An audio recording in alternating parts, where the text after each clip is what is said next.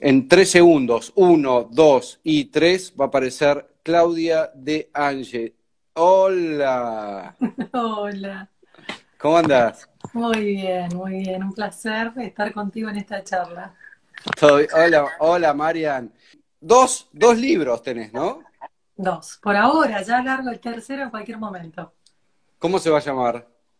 Eh, psicoemoción. Voy a escribir sobre todo lo que es mi teoría de pensamiento, dar herramientas a las personas de cómo trabajar con sí mismas, eh, siempre eh, yendo al cuerpo emocional, viste que yo hago todo lo que tenga que ver con la psicología y el campo emocional, que creo que es la parte más inmadura que tenemos los occidentales, así que me ocupo mucho de dar información con respecto a eso para dar la mayor cantidad de herramientas para que la gente esté bien.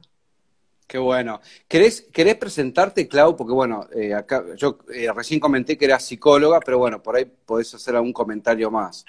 Bueno, soy psicóloga formada en la Universidad de Buenos Aires, del modo clásico y tradicional, y a lo largo de los años sentí que la psicología tradicional no resonaba con mi interior porque dejaba de lado el alma. Se ocupaba mucho de analizar, pero no del sentir profundo y como soy interesada de todo lo que viene de otras vidas, de la sensibilidad profunda de las personas, como buena pisciana, me pareció que era importante eh, resonar con las personas desde otro lugar, me gusta trabajar en equipo con el otro, me gusta sentir que estamos de la mano mirando el mismo camino y no enfrentados o yo sentada en un lugar detrás de un escritorio más distante, donde siento que el otro no se termina de, aflojar del todo. Entonces, eh, la modalidad que hago la llamé psicoemoción, que sería una fusión de la psicología emocional, donde trabajo con el ser integral, considerando los cuatro aspectos principales que son la mente, la emoción, el cuerpo físico y el cuerpo espiritual.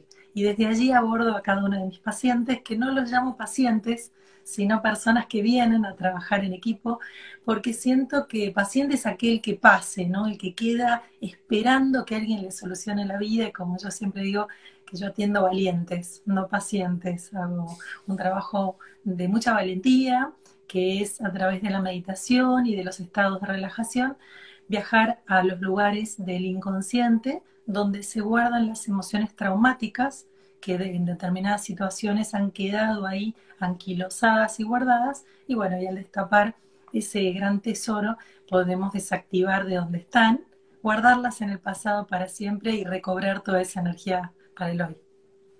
Como buena pisciana. Totalmente. ¿Cómo dejar el alma de lado? Tal cual. Hola, Belu. Bueno, hay varias eh, psicólogas, astrólogas, eh, amigas mías que están ahí, que las estuve viendo. Eh, no sé si puedo hacer, puedo comentar tu ascendente. Sí, por supuesto. Bueno, Claudia tiene ascendente en Aries. Gracias a Dios. Que te saca, ¿no? Ay, por Dios, por favor, sí, sí, demasiado. Sí, sí, sí. El Aries me permite poner todo en acción, abrir nuevos caminos. Yo digo que soy una gran desmalezadora. Me imagino con un machete abriendo caminos para que otros puedan andar con mayor facilidad. Viste que el Aries te da esa fuerza de lucha. Yo siempre digo que los arianos somos como soldados templarios eh, y me identifico mucho, ¿no? Entre la dulzura eh, y la melancolía y, la hipersensibilidad del Piscis, el Aries me permite eh, agarrar el machete y sentir que abro caminos y me da esa fuerza de lucha que si no el Piscis, pobre, me llevaría mucho a, hacia la ciclotimia, la melancolía y bueno, gracias a Dios elegimos la combinatoria de planetas que nos va a ayudar en la misión que tenemos. Bueno, muy bien descrito.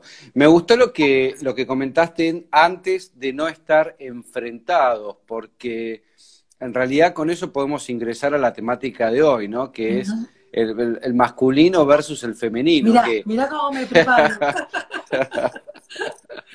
bueno, vos tenés energía femenina pisciana y masculina ariana. O sea que, bueno, todos tenemos energías femeninas y masculinas, en algunos casos un poquito más con algunos ingredientes, eh, por ahí hay, hay, mujeres más masculinizadas o, u hombres más feminizados, ¿no? Pero sí, que está bueno, que aclaremos que no tiene nada que ver con el género, sino que tiene que ver simplemente con la energía, que la energía femenina es una energía receptiva, emocional, oscura de la luna, de la noche, de lo, que, de lo que es receptivo y profundo, y que la energía masculina es la energía de acción, la que abre caminos, el sol, el día.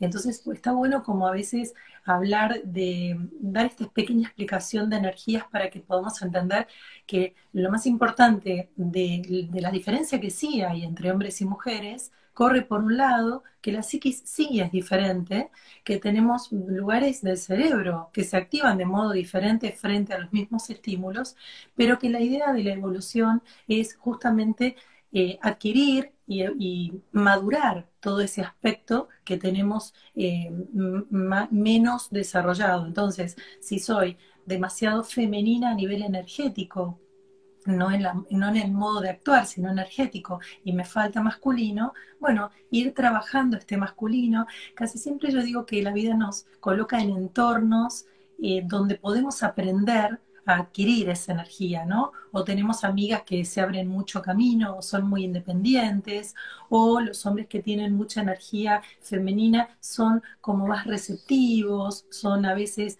mm, más quedados en cuanto a la toma de decisiones, tal vez se acoplan y se mimetizan más con sus grupos familiares, pero no son tanto de ir a la búsqueda de. Desde la antigüedad los hombres que tenían más femenino lograban plasmar mucho a través del arte por ejemplo. Vos sabés que a mí me preocupa mucho el tema de eh, la mujer actual, o sea, que eh, me refiero, es muy difícil ser mujer hoy en día, porque, eh, digamos, tiene todo ese mandato de ser madre, que, es algo femenino. A ver, aclaremos siempre que la, energía femenina es como que básicamente tiene como dos formas, es como la, la femenina lunar, se podría decir que tiene que ver con todo el arquetipo de la madre, y la femenina venusina, que tiene que ver con la amante, ¿no? Eh, hablando de eso, yo digo, eh, qué difícil es ser mujer hoy en día, ¿no? Porque tiene que ser madre, tiene que trabajar. Eh, es como que esos tiempos orgánicos que había antes no se están viviendo hoy en día. No sé qué opinas. sí, yo creo que esto viene hace ya por lo menos 10 o 15 años, donde la mujer ha adquirido por una cuestión de sentir su independencia y de ya no estar tan sometida, especialmente a la pareja, que es lo que estamos hablando hoy, em, ha empezado a adquirir nuevos lugares, pero no ha podido liberarse de otros. Entonces vemos la mujer multifacética, ¿no? La mujer que trabaja, que cría los hijos, que es la que asiste a la familia si alguien se enferma, que es la que genera el dinero, es la que limpia. Entonces vos decís, wow, ¿Qué provocó esto? Bueno, mujeres sacadas, ¿no? Mujeres hartas, mujeres sobrepasadas, que entonces lo que empiezan a sentir es un cierto desprecio por el rol del hombre que se ha vuelto em, como perdido, ¿no? Ha quedado como, como no encontrando su lugar. ¿Por qué? Porque su gran lugar era de, de proveer, de la provisión. Entonces, al momento de sacarle ese lugar y adquirirlo ella, más todos los que ya tenía, el hombre queda y ha quedado medio como desajustado. Por suerte para el hombre, y, en estos dos libros que escribí primero, que hacía referencia al principio, uno se llama Los hombres aman con la cabeza, las mujeres con el corazón, y el segundo que escribí es El secreto de los hombres, porque me interesa mucho el tema de los vínculos. Y justamente lo que hago es escribir no para las mujeres, sino para ambos. Mis dos libros se pueden leer en pareja los pueden leer mujeres y los pueden leer hombres, porque creo que el hombre ha quedado como medio desajustado y medio sin entender, defensivo, ¿no? Eh, una suerte de, fobia, de sensación de que la pareja le genera una cierta incomodidad. ¿Por qué? Porque se siente muy demandado. La mujer despliega una lista de cosas a chequear para ver si ese hombre con el que se encuentra le puede proveer de todo lo que ella quiere y entonces no hay nadie que ajuste esta lista de pretensiones. Entonces un poco si nosotros empezamos a conocer más de qué se trata el hombre, podemos aceptar y entender que no lo tenemos que modificar, que tenemos que aceptar ese otro tal cual es. Em, nosotros... Perdóname que me ría.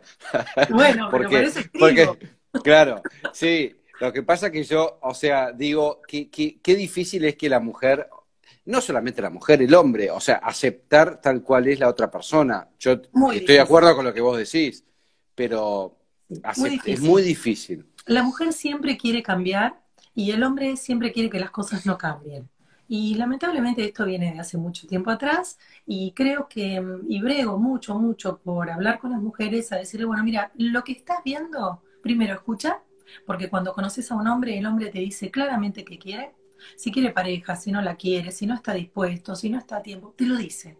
Pero ¿qué pasa? Las mujeres desoyen la frase que no les gusta y se y se agarran de lo que quieren transformar de este otro. Ah, se acaba de separar, pero yo lo voy a hacer sentir bien. Entonces escucho que me hable de su ex durante seis, siete, ocho citas.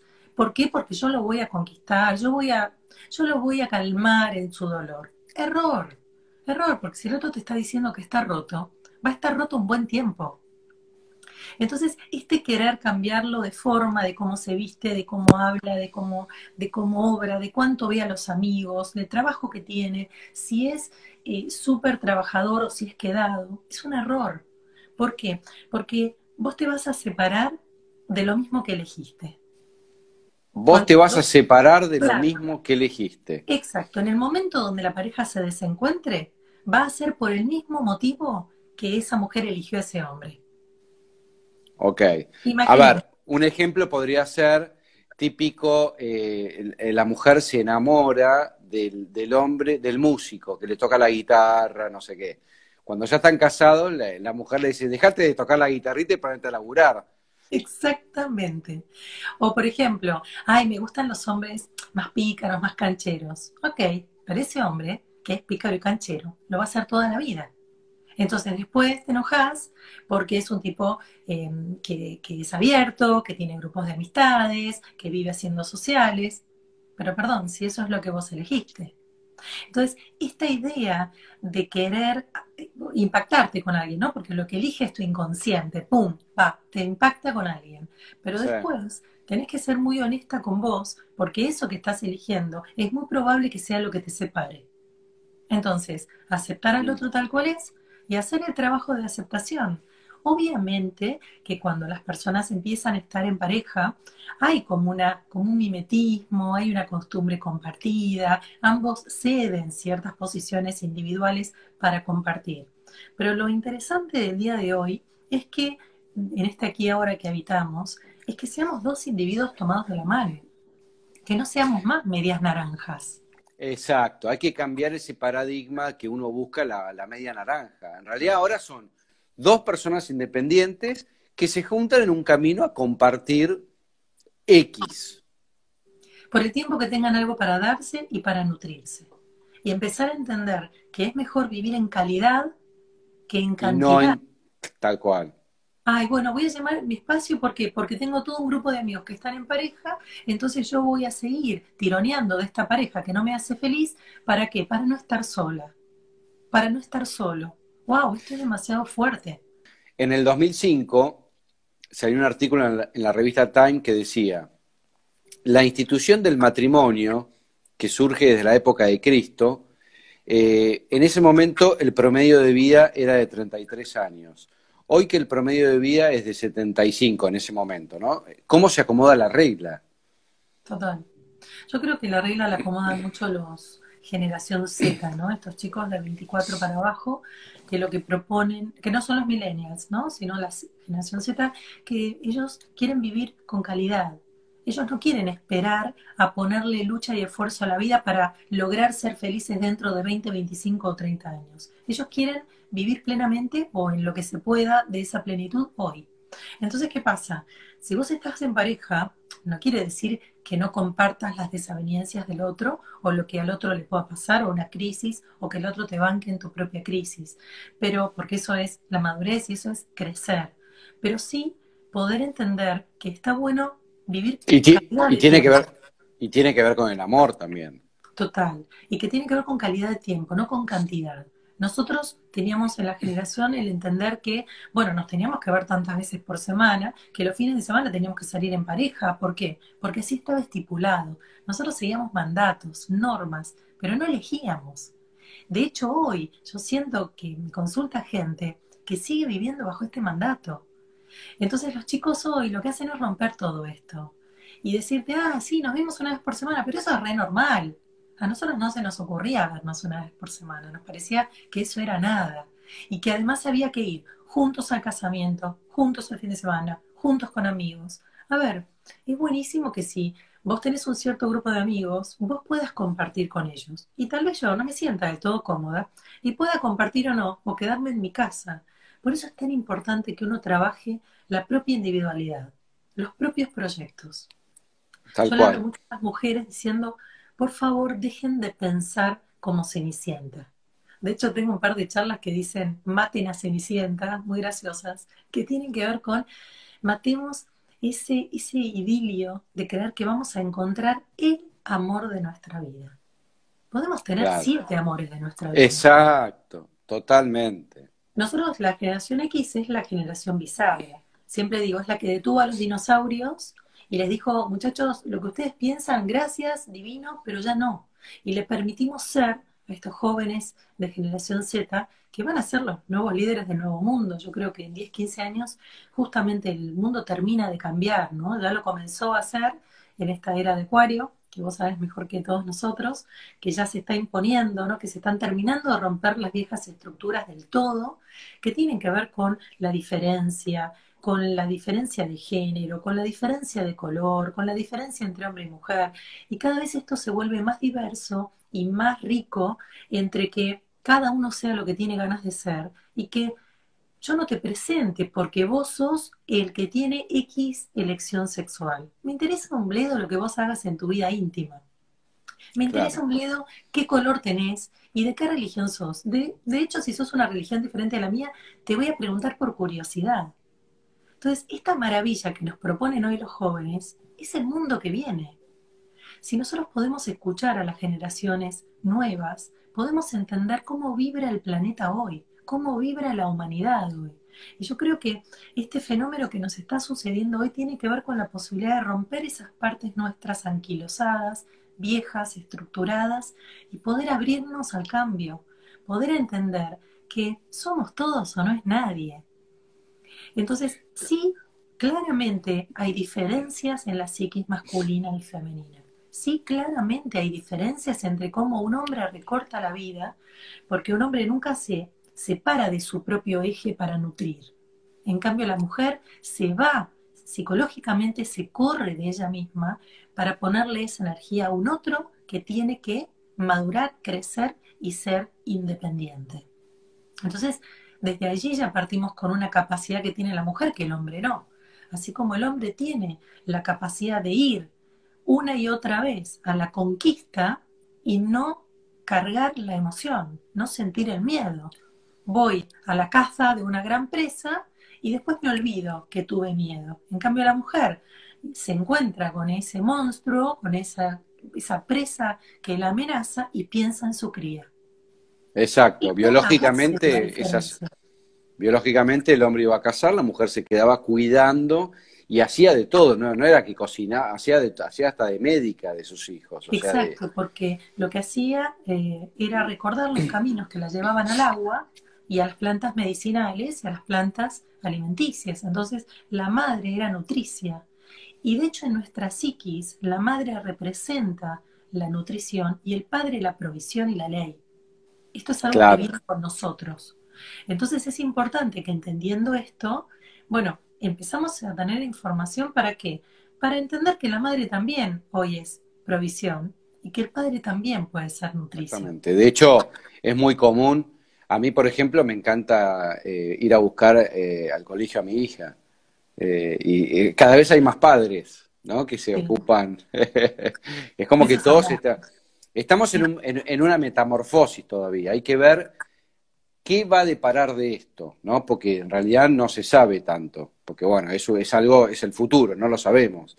sabemos que... se tiende a una, digamos, a, que no estén tan fragmentados esos polos, ¿no? Sí, desde los países nórdicos que son muy pro, ¿no? Como los escandinavos, por ejemplo, los padres em, se van con sus bebés en estas mochilas súper modernas y, ya es algo como que lo llena de honra, ¿no?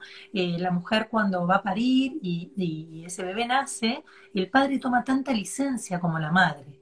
Entonces, eso es lo que se viene, que tiene que ver con un compartir, con sentir que ese padre sea parte, que ese padre también esté embarazado, aunque biológicamente no pueda gestar. Sí, totalmente. Pero también separar, ¿no? Porque el padre no está embarazado.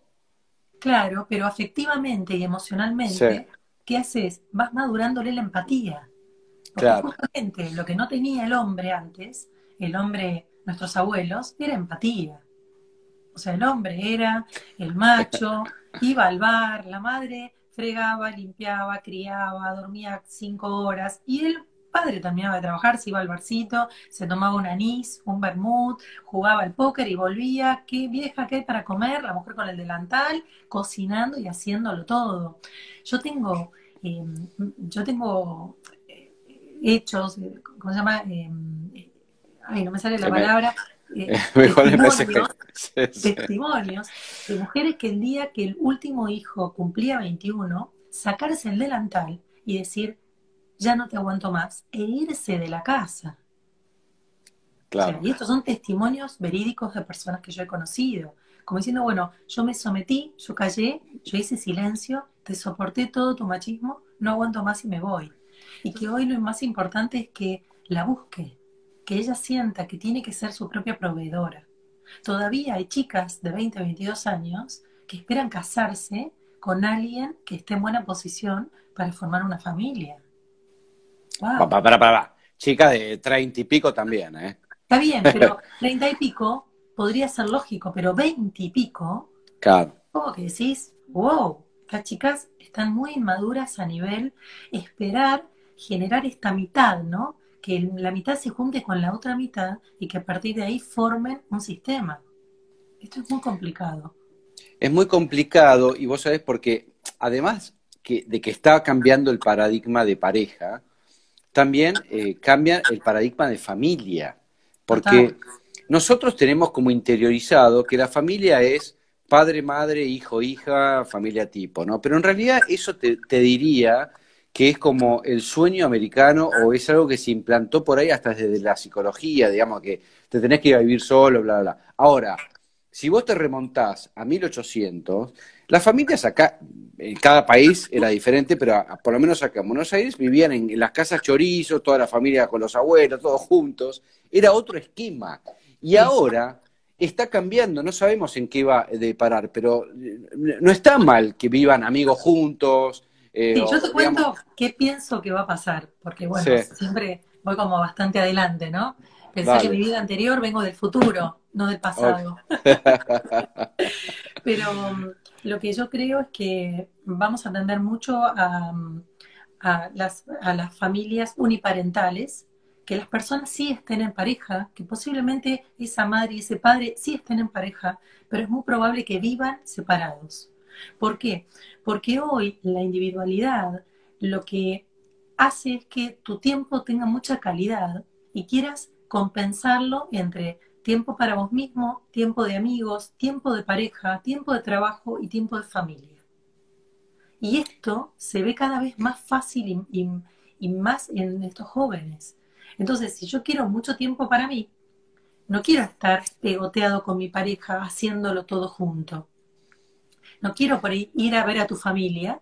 ¿Por qué? Porque por ahí aprovecho para ir a ver a la mía. Esto se estoy, está mucho. Estoy de acuerdo y yo creo que, que hay una tendencia a eso. De todas maneras, también, como muchos vivos que yo digo que hablamos mucho de lo que es la individualidad bioquímica, también hay que, habría que hablar de la individualidad en cuanto a su esencia y se puede ver mucho en la astrología. O sea, por darte un ejemplo, vos con ascendente en Aries, nunca más vas a vivir en pareja en la misma casa. Eso te lo puedo asegurar. Eso, pero ¿Podemos agregar ni Venus en 10 o en Acuario o no? bueno, Venus en Acuario refuerza todo esto. Sí, y no, se pero, pero bueno, pero también, digamos, es parecido. Yo también tengo Venus en Acuario, o sea que no es fácil, pero hay que ver también porque por ahí una, una persona, una mujer que tiene mucha agua, un Venus en Pisces o, en Cáncer, muy romántica, por ahí tiene esa ilusión y por ahí puede vivir un tiempo. No sé si le va a durar mucho tiempo, pero digamos, ¿entendés a lo que digo? O sea, me parece... Su magia va a tener sí. Cenicienta. Sí, sí, porque todavía queda impregnado en el, inconsciente colectivo esos arquetipos que todos tenemos de alguna manera. Y a ver, convengamos también que cada uno con su cielo astrológico y con su experiencia viene a vivir una experiencia determinada. Y Totalmente. Que si para esa persona esa experiencia está buena, bienvenido y la aplaudimos. ¿Por qué? Porque quiere decir que está consciente de habitar su propia experiencia, que es vivir en familia. Yo no digo que no va a haber familia y que no va a haber parejas que duren 40 años. Va a haber, pero van a ser las menos. Y las que estén 40 años juntos están por dos cuestiones. Porque sus heridas acoplan perfectamente, que desde el lugar de psicología te puedo asegurar que es así. La dependencia, la necesidad de un otro, el no soportar tu propio vacío, ¿qué hace? Garantiza a las parejas de mucho tiempo.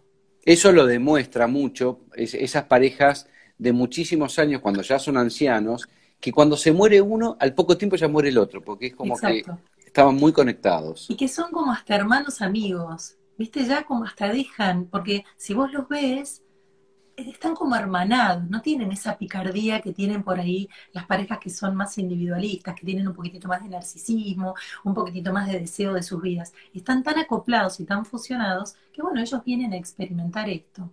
Lo que es importante siempre entre eh, cuando nosotros hablamos de hombres y mujeres es entender que lo que elige a un otro es tu inconsciente. Y tu inconsciente está eligiendo una escena que te permita practicar y poner en práctica algo que tenés que aprender. Totalmente. Si pudiéramos ser muy conscientes de trabajar qué nos está espejando ese otro que conocemos. Por ejemplo, imagínate, hay gente que yo atiendo que mm, otra vez me encontré con alguien que me dejó, otra vez me abandonan. ¿Qué pasa? Esa persona tiene como herida el abandono. Siente que ha sido abandonada por el padre, que la dejó de ver, y siente que las parejas comienzan muy bien, comienzan muy acopladas, y de repente esa pareja, bueno, se va. ¿Por qué esa persona se siente siempre abandonada? ¿Y por qué va a seguir eligiendo hombres que cuando ella necesita agarrarlos, se le van a ir escapando? Entonces, lo que tiene que hacer esa persona es no sentirse desdichada, sino que tiene que trabajar su abandono. De esa manera el inconsciente empieza a elegir otro tipo de compañía y entonces ella sí puede generar una pareja más madura donde ella no esté tan con tanta necesidad y tanto vacío. ¿Sabes lo que pasa, Clau? Que ambos sabemos que entre un deseo consciente y un deseo del inconsciente, siempre va a ganar el inconsciente. Sí, que es el que no queremos que gane. Claro. Porque el deseo consciente es lo que nosotros queremos. Y el inconsciente nos lleva siempre a aprender. Y el aprendizaje es duro. O sea, toda la encarnación de la vida aquí es una lección a aprender. Por supuesto, lo bueno es que todos tenemos nuestros recursos, tanto hombres como nuestras o como mujeres, tenemos en nuestras mochilas todo lo que tenemos que eh, necesitar a lo largo de cada crisis, ¿no? Que es romper con lo viejo, reacomodar, ver con qué me quiero quedar y qué quiero adquirir de nuevo. Y allí de nuevo algo abre nuestra mochila y nos dice, mira, tenías esta ramita, mira, tenés esta bombilla de mate. Ay, vos decías, pero a mí no me gustaba el mate. Bueno, acá está la herramienta, ¿no? Totalmente. o algún recurso de esa fuerza que sacamos de donde no sabemos para seguir la nueva porción de camino. ¿Sabes qué? Porque yo pensaba un poco en lo práctico, ¿no? Vamos a suponer ya un nuevo modelo, ¿no? De pareja que se va a implantar, ¿no? Eh, el tema es cuando quieren tener hijos, porque en realidad desde lo práctico, con hijos, es más, es más práctico que estén juntos, ¿no? Porque se acompañan más, uno, qué sé yo, el hombre va, trae, va al supermercado, le trae cosas, la mujer porque tiene que amamantar, no sé. Vos, vos ahí qué opinás, digamos, en ese momento. Yo creo que este momento habla de equipo, ¿sí? Habla de hombres, mucho más compañeros, es hermoso ver a los chicos, a los jóvenes, ¿no? Ya desde los treinta y pico para abajo, es hermoso ver a estos padres compartir. Y también estas, estas mujeres que no aceptan que el hombre no se involucre, o sea, las mujeres de treinta y pico son exigentes diciendo, bueno, vos ocupate, vos hacés, viste, organizan. Siempre la mujer organiza un poquitito más. Entre, entre paréntesis, somos un poquito más manipuladoras. Y el hombre, es mucho más compañero de lo que creemos. Y como quiere pocos problemas, tiene el sí fácil.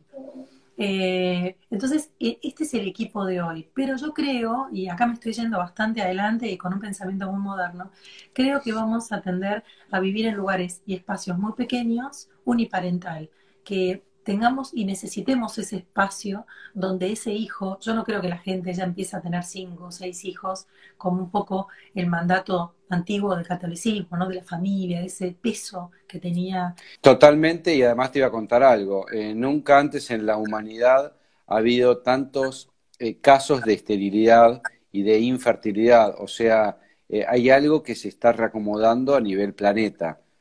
Porque hoy no es tan fácil tampoco tener hijos. Pero bueno. Yo atiendo muchas jovencitas de 29 para abajo que me dicen absolutamente decididas que no quieren tener hijos. A ver, y en 29 no sos una nenita, ni 26, 27 que no sabes qué querés. Sabes perfectamente. Y ellos quieren eh, estudiar, quieren hacer experiencias afuera, y te hablo de todos los, los niveles socioeconómicos, ¿eh? desde la mitad hacia arriba lo que se te ocurra. Tienen ganas de moverse, tienen ganas de explorar, tienen ganas de experimentar lo que se les ocurra. Y quieren la mochila liviana. Claro. Y además, ven a sus madres lo que han sacrificado por criarlos y no quieren eso. Bueno, pero ahí, ahí, ahí tocaste un, tema importante, porque ellas ven un ejemplo también, han visto algo.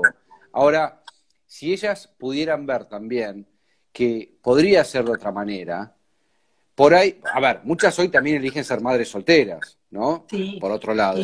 Sí, sí, Pero a mí se me ocurre que, que, a ver, vos sos madre y vos, vos, cambiarías si volvieras a vivir. ¿Cambiarías? yo no cambiaría, pero siempre explico lo mismo. Uno solo sabe el sentimiento que se despierta cuando nace ese hijo. Previo a eso, uno no tiene ni idea porque es un sentimiento que nace con un bebé. Entonces la incondicionalidad de ese amor nació con ese hijo o esa hija. Entonces yo ahora no podría ir para atrás. Ahora, si te tengo que reconocer el sacrificio como persona, como mujer que he hecho, es inhumano. ¿Por qué? Yo me separé cuando ellos tenían 5 o 6 años. Dos chiquitos, muy chiquitos. Entonces yo siento que el esfuerzo que hice no tiene nombre. Que hoy me siento muy libre, mis hijos ya están muy grandes, los dos recibidos, hacen su vida, viven solos, pero me costó los últimos cinco años volver a respirar y que mi pecho sintiera el aire de la libertad. Yo te entiendo absolutamente, pero a lo que yo voy es que las chicas de, hoy en día, por ahí, si ven ejemplos donde no hay tanto esfuerzo y compromiso, esa cosa que veníamos hablando antes, como la, por ahí la tuvimos nosotros, por ahí se animan a, digamos, ven, ven un hombre que, que es más suelto, que ya no tiene esa, esa carcasa, ¿no? De, de, antaño, y por ahí dicen, bueno, un hijo puedo llegar a tener y vivir esa experiencia. Igual hay que ver también mucho la carta, pero sí. Totalmente. y yo creo que también cuando uno va encontrando ese otro y va generando un proyecto, o me pasa con muchas mujeres que dicen, bueno, no estoy encontrando eh, a un hombre para formar pareja y quiero ser madre, lo cual me parece maravilloso. O parejas gays que dicen queremos tener un hijo, me parece maravilloso. Me parece maravilloso que adopten, que tengan, que hagan lo que quieran. ¿Por qué? Porque es hermoso, porque siempre todo lo que parta desde el amor es maravilloso, es lo que tiene que regar este mundo. Y la verdad que cuál es la forma, Hoy está todo aceptado. Vos podés ser madre soltera, podés no ser madre, podés. Absolutamente. Lo que sí es interesante que uno vaya por, por lo que uno siente profundamente. Y que si es una decisión, yo tengo pacientes solteros que aman la idea de una familia, no están encontrando la posibilidad de hacerlo. Está bien, el hombre tiene por ahí biológicamente un poquito más de ventaja, pero me parece bárbaro que encuentren la manera de, de, poder ir por ese hijo que, que, tanto añoran. ¿Por qué? Porque el hijo es una compañía maravillosa, es una experiencia de vida única e irrepetible. Entonces, lo que sí probablemente no veamos sean esas familias multi, que son seis u ocho, tal vez sí, porque va a haber de todo. Pero yo creo que los jóvenes van a tender a una vida mucho más dinámica y además son mucho más sueltos, son mucho más prácticos, tienen mucho menos mandatos, porque los están rompiendo todos, por suerte. Y gracias, a, gracias a nosotros, que somos la, eh, la, bisagra. Totalmente, generación X, vamos todavía. Y entonces ahí es donde, donde bueno, los, los, los jóvenes buscan de qué manera eh, perpetuarse, pero también mucho más dinámicos. Nosotros era bueno, si el chico, eh, no, tiene que descansar temprano porque tiene que estar bien. Era una sobreprotección, un gastarse en esa crianza, que hoy vos ves los chicos los tienen colgados, van al restaurante y se duermen en cualquier lado. Nosotros no hacíamos eso, teníamos otra ocupación y preocupación que, que, estos chicos por suerte no tienen, con lo cual también tener un hijo es mucho más fácil que cuando vos tenés tanta premisa, tanto mandato, tanta dedicación. Entonces creo que eh, estamos a las puertas de un mundo muy interesante, de un mundo muy flexible.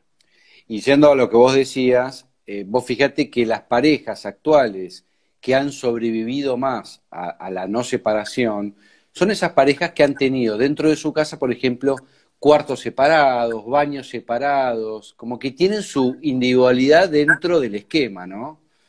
No sabéis la cantidad de matrimonios ya grandes que tienen hijos que terminaron su universidad, que me vienen a consultar porque no pueden dormir juntos, porque él ronca, porque ella ronca, por lo que fuere. Y trabajamos juntos la posibilidad de tomar uno de esos cuartos libres y no sabes el aire que le da a las parejas. No sabes la calidad que vuelve a recuperar esa pareja.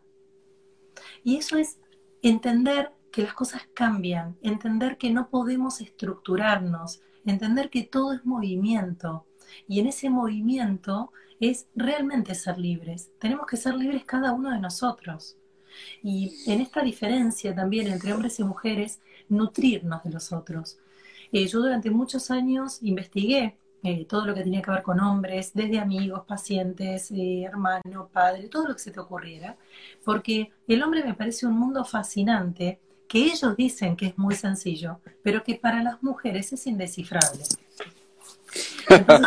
en el libro de Secreto de los Hombres hablo de todo el abanico de hombres, desde el más histórico, primitivo y neandertal hasta el más elevado, eh, con energía más espiritual, más femenina que hay. Y en esa diversidad de hombres es poder entenderlos, ¿para qué? Para generar mejores vínculos. Entonces es de una riqueza enorme entender a los hombres que se creen muy sencillos, pero que realmente los hombres cuando están muy trabajados son muy complejos. Totalmente. Porque bueno, ahí ingresa la energía también femenina, no en el hombre. O sea, cuando la mujer tiene energía, mucha energía masculina, es más simple. No es tan enroscada como otras tipologías. Necesita, qué sé yo, descargar, ¿viste? O por ahí son más deportistas o o, lo descargan en, el lado sexual, ¿viste? Pero eh, tienen como. O hacen, o hacen más su vida. Bueno, hoy me voy con amigas, hoy pero cuando la mujer es muy, muy extremadamente femenina, es muy demandante. Claro, exactamente. Es demandante crónica, ¿entendés? Es como que todo el tiempo está la queja, mirame, compartí, vayamos, la marcha, el pegoteo, que se vuelve muy insoportable, o encuentra su par perfecto que necesita también de alguien que lo necesite y entonces se genera la fusión perfecta. El punto es que todos elegimos a un otro desde nuestra herida. Recuerden que el inconsciente va a elegir y va a elegir desde lo que tenés que aprender. Entonces, si las heridas son complementarias, vamos a ir de la mano un tiempo hasta que podamos nutrirnos del aprendizaje. Pero, ¿qué va a pasar con ese otro? Te va de nuevo a imbuir en la escena donde te va a tocar el dolor y vas a tener que trabajarlo perdón, no, volviendo un poco al tema antes de la convivencia, que esto también eh, pensaba que le puede interesar a la gente. Yo siempre recomiendo, eh, digamos, lo que pasa es que depende de las posibilidades de cada uno, ¿no? O sea, lo ideal yo creo que sería, aunque vivas en un mono ambiente, que cada uno viva en, un lugar. Pero ponele que no. Te vas a vivir una casa divina, con pileta, qué sé yo. Bueno, cada uno podría tener un cuarto y un baño, y de repente pueden tener un cuarto en común. O sea, si vos me preguntás a mí, como hombre, a mí me encanta dormir cucharita con una mujer. Ahora, no todos los días. ¿Viste? Eso es. ¿Entendés? Hoy, Pero, la gente quiere estar bien, la gente quiere sentirse plena. Entonces, esta cosa de la obligación, está determinado que todas las noches estábamos juntos, está determinado que tenemos que comer a la misma hora todos juntos. La gente ya no quiere eso. La gente tiene muchas más ganas de hacer lo que siente. Y la gente está mucho más conectada con su deseo, con el gozo. A ver, quiero aclarar eso y quiero entrar en un tema por ahí energético que vos me vas a entender. En realidad, eh, vos sabés que nosotros tenemos siete cuerpos, por lo menos. Entonces, vos pensá durmiendo siempre con una persona donde se entrecruzan los cuerpos etéricos. Terrible. Ah, acá estamos hablando más de, espiritualidad, señores, pero digamos, tiene que ver, porque en realidad no es solamente el cuerpo físico. Se chocan constantemente, no descansás. No descansás. Yo estoy pasando por un momento donde un día estoy cruzada del enojo que tengo. Ah. Y vos querés cucharita, y yo no tengo ganas porque yo ladro ese día. Entonces, ¿qué tengo que hacer yo, individuo? Me tengo que aislar. Yo tengo que volver a mi eje. Y cuando vuelvo al eje, comparto con vos. Si yo estoy loca y salgo a ladrar, me la voy a agarrar con vos. Entonces, ese campo energético, que es súper complejo, tiene absoluta coherencia o incoherencia con el otro. Por eso es tan interesante e importante hacernos cargo. Yo tengo que volver a mi eje. Ni vos me das felicidad, ni vos me das equilibrio, ni vos me das complemento. Yo tengo que entender cómo me desajusto y cómo me vuelvo a ajustar. Tiene que ver conmigo, no tiene que ver con lo que tengo afuera. Por eso también es tan importante que cuando tengamos hijos podamos compartir con ese otro el espacio, el aire. ¿Por qué? Porque tener un hijo es agobiante por momentos alguien dice, bolsa de dormir para los días que queremos estar solos. Che, perdón, hay, tantos comentarios que no, llego a leer. Em, eh, hola Vicky, hola Facu. ¿Sabés qué? Estaba pensando recién, vos que tenés esa sensibilidad pisciana, ¿no? Eh, que a mí me ha pasado. ¿Qué pasa? ¿Viste cuando vas por una plaza y ves esa pareja de, gente mayor, por ahí que tiene más de 80 años, que van de la mano? Y me da una ternura. Y yo digo, ¿alguno llegará a eso en este momento? Yo te, voy a contar, yo te voy a contar lo que yo siento Venus en 10. Que por un lado, muero de amor que a mí me pasara. Eh, ¿Qué me pasa? Por un lado, yo tengo mucho trabajo personal, me he metido en mis dolores y mis miserias muchos, muchos años de mi vida. Cuando yo digo esto es trabajar mi campo emocional. Mi soledad, como buena pisciana, nací romántica y amando el amor. Así que por eso escribo tanto los vínculos. Pero ¿qué pasa? Tuve que entender que yo tuve que recrear una nueva fórmula de amor, que venía a ser cenicienta para no serlo.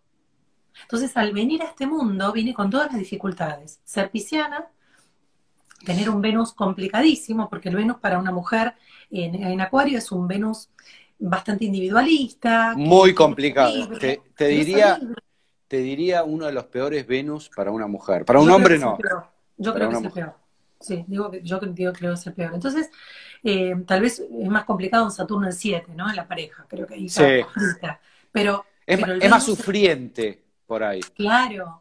Entonces, ¿qué pasa? Yo entendí que yo venía con mi propia trampa, pero no para hundirme y quedarme ahí, sino para superarla. Pero para superarla tuve que trabajar mucho el tema de la soledad física. Y trabajé durante muchos años e invito a quien quiera hacerlo. Hago terapia en vivo algunos lunes. En mi Instagram quedaron archivadas como 13 sesiones de terapia en vivo que son alucinantes, donde hablo primero sobre un tema y después invito y guío a un ejercicio de meditación para ir a su mundo emocional y poder desactivarlo, liberarse de toda esa emoción que quedó estancada.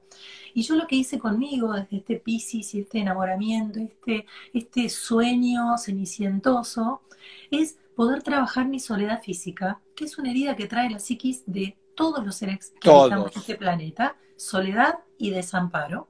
¿Por qué? Porque nacemos prematuros, entonces necesitamos de un otro que nos nutra y de un otro que nos provea.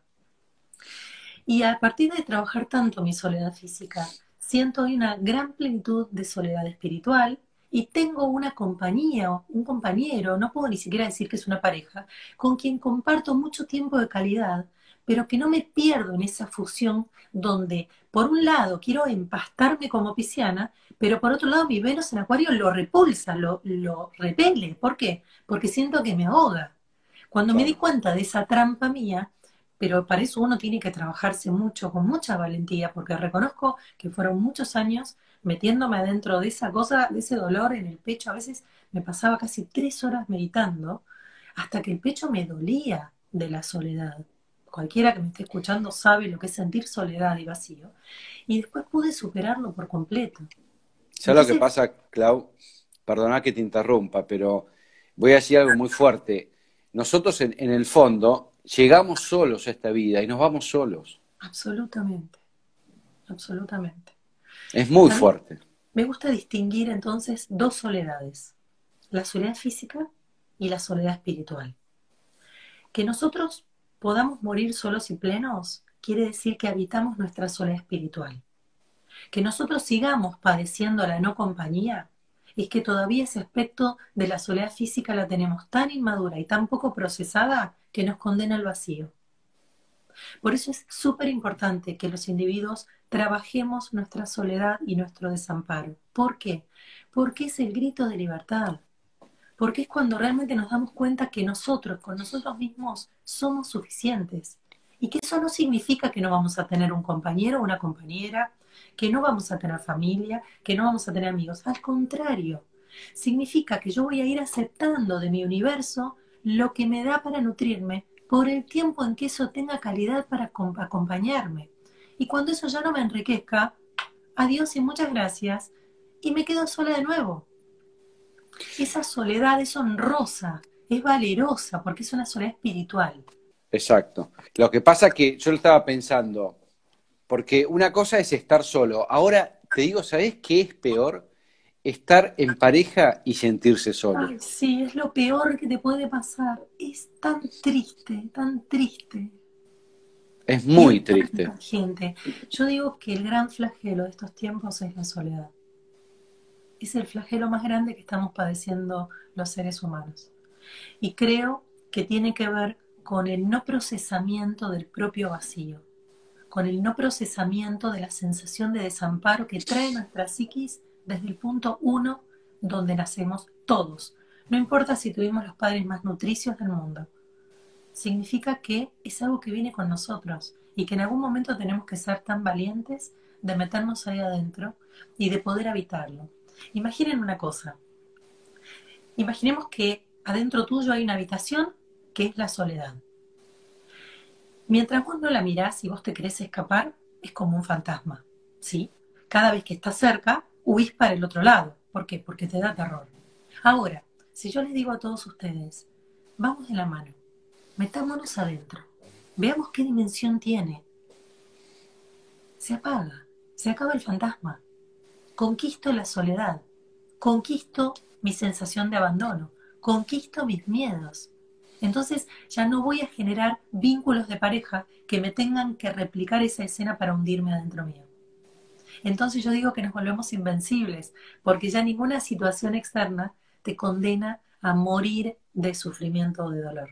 Porque la verdad que los seres, muchos podemos negar, pero el sufrimiento y la emoción nos lleva, nos lleva puestos, es como la marea, ¿viste? Totalmente.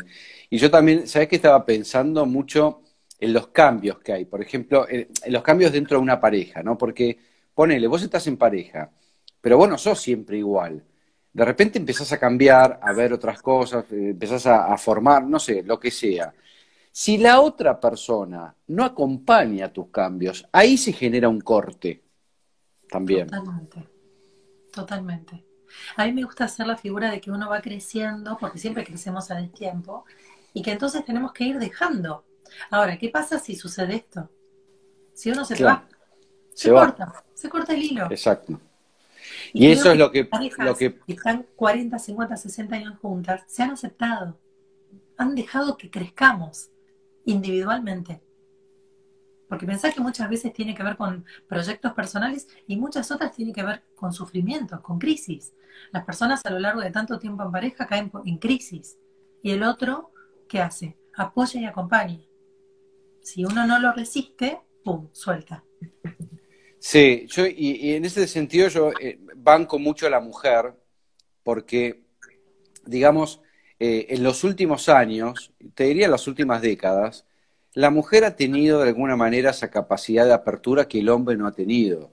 Si vos hoy te, te encontrás con una, con una mujer de 70, ponele, 70 años, eh, y un hombre de 70, la mujer de 70 va a querer vivir sola, pero el hombre no. Porque el hombre busca una enfermera que no sabe ni hacer un huevo frito. Y ahí, hay un, y ahí hay un efecto que por suerte en las generaciones de vos para abajo no va a suceder. El hombre tiende a amurallarse. ¿no?